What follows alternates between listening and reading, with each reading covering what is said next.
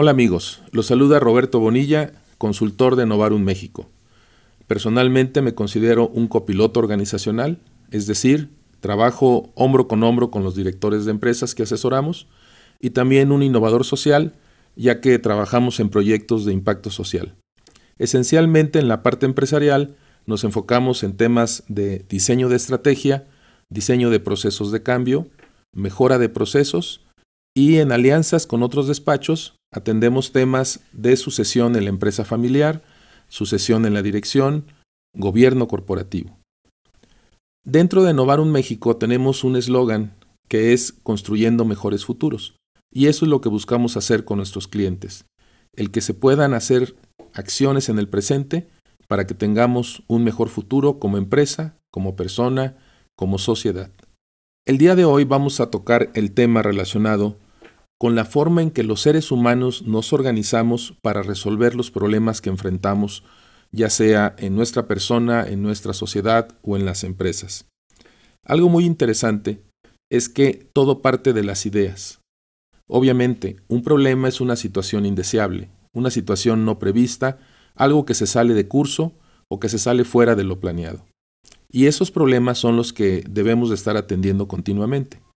Algunos pueden ser triviales y rápidos de resolver, otros son un poquito más persistentes. Incluso podemos tener también el caso de problemas crónicos, que eso lo mencionaremos en otro capítulo.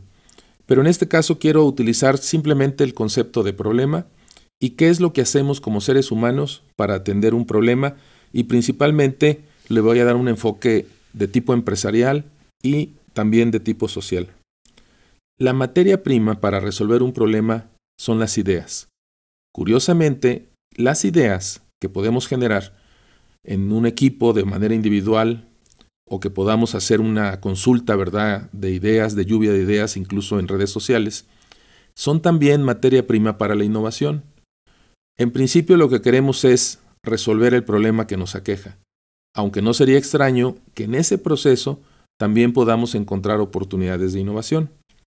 Pues bien, Partiendo de las ideas, lo que necesitamos hacer es convertirlas en conceptos, hacer un paso en donde esas ideas que pueden estar aparentemente desarticuladas, como una gran lista de, posibilidades para resolver el problema que estamos tratando de atacar, en realidad es muy probable que esas ideas estén relacionadas si las ideas las empezamos a agrupar, empezamos a sintetizar, aquellas que son similares, aquellas que en un momento dado pueden tener sinergia con otras, es lo que se conoce como un concepto.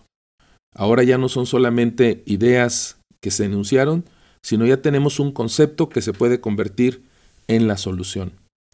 Eso es un gran qué.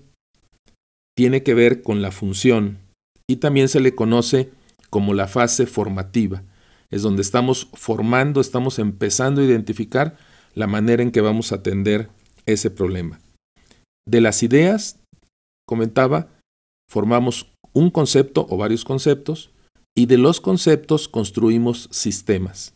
Esta parte es muy importante porque si no llegamos a la fase de construir sistemas, lo que puede suceder es que resolvamos el problema momentáneamente y días después, semanas o meses después, vuelva a regresar, incluso puede regresar con más fuerza.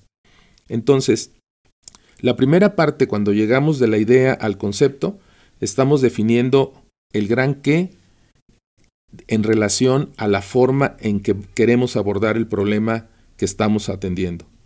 Y luego, después viene la parte normativa, la parte que tiene que ver con el cómo. ¿sí? Y es precisamente cuando damos el paso del concepto al sistema.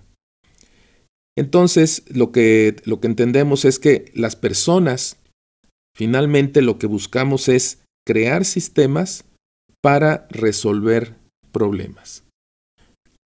Ahora bien, ¿qué es un sistema?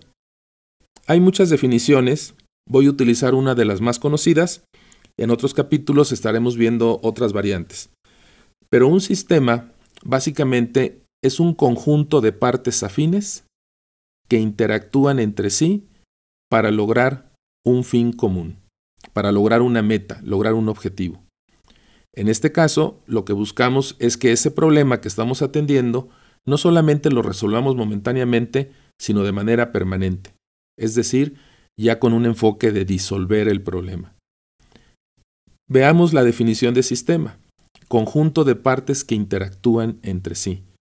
Precisamente las ideas que las agrupamos, les dimos un cierto orden dentro de conceptos, y esos conceptos que al interactuar eliminan el problema son precisamente las partes que van a ser necesarias integrar, diseñar, alinear, sumar para que el problema desaparezca y no se vuelva a presentar.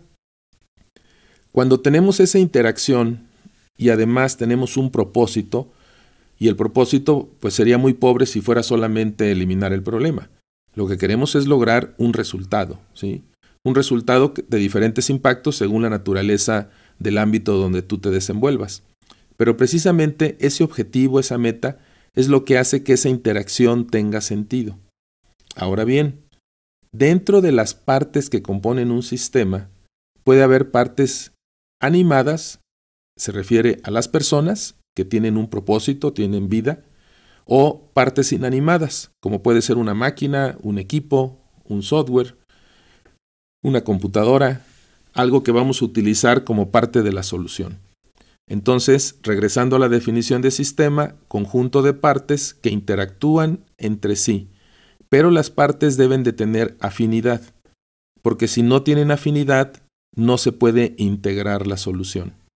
Y de ahí vienen aspectos muy interesantes cuando hablamos de sistemas de actividad humana, es decir, donde participamos los seres humanos, es clave que las personas sean tomadas en cuenta en todo el proceso de identificar el problema, generar ideas, agruparlas en conceptos, diseñar el sistema para que tengan un sentido de pertenencia sobre lo que se va a implementar y que esa implementación sea exitosa.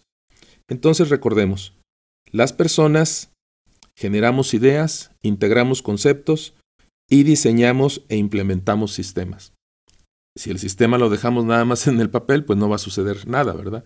Entonces lo tenemos que implementar y ese sistema pues debe tener una forma de que se autopreserve, de que se audite, de que se mejore continuamente para que no solamente nos, ayude a disolver ese problema que estábamos atendiendo, sino que también se encamine en una ruta de mejora y que nos lleve hacia situaciones mucho más favorables, ya sea en la empresa o en el proyecto social que estemos emprendiendo. Me dio gusto saludarles y espero que tengamos la oportunidad de seguir compartiendo con ustedes nuevos contenidos. Pueden seguir nuestros podcasts en los siguientes canales: Spotify, Radio Public, Apple Podcast y también en Stitcher. Y nos pueden encontrar en las redes sociales. Nuestra página web es novarum.mx, en donde van a poder encontrar los artículos que escribimos en, nuestro blog y también videos del, del canal de YouTube. Muchas gracias.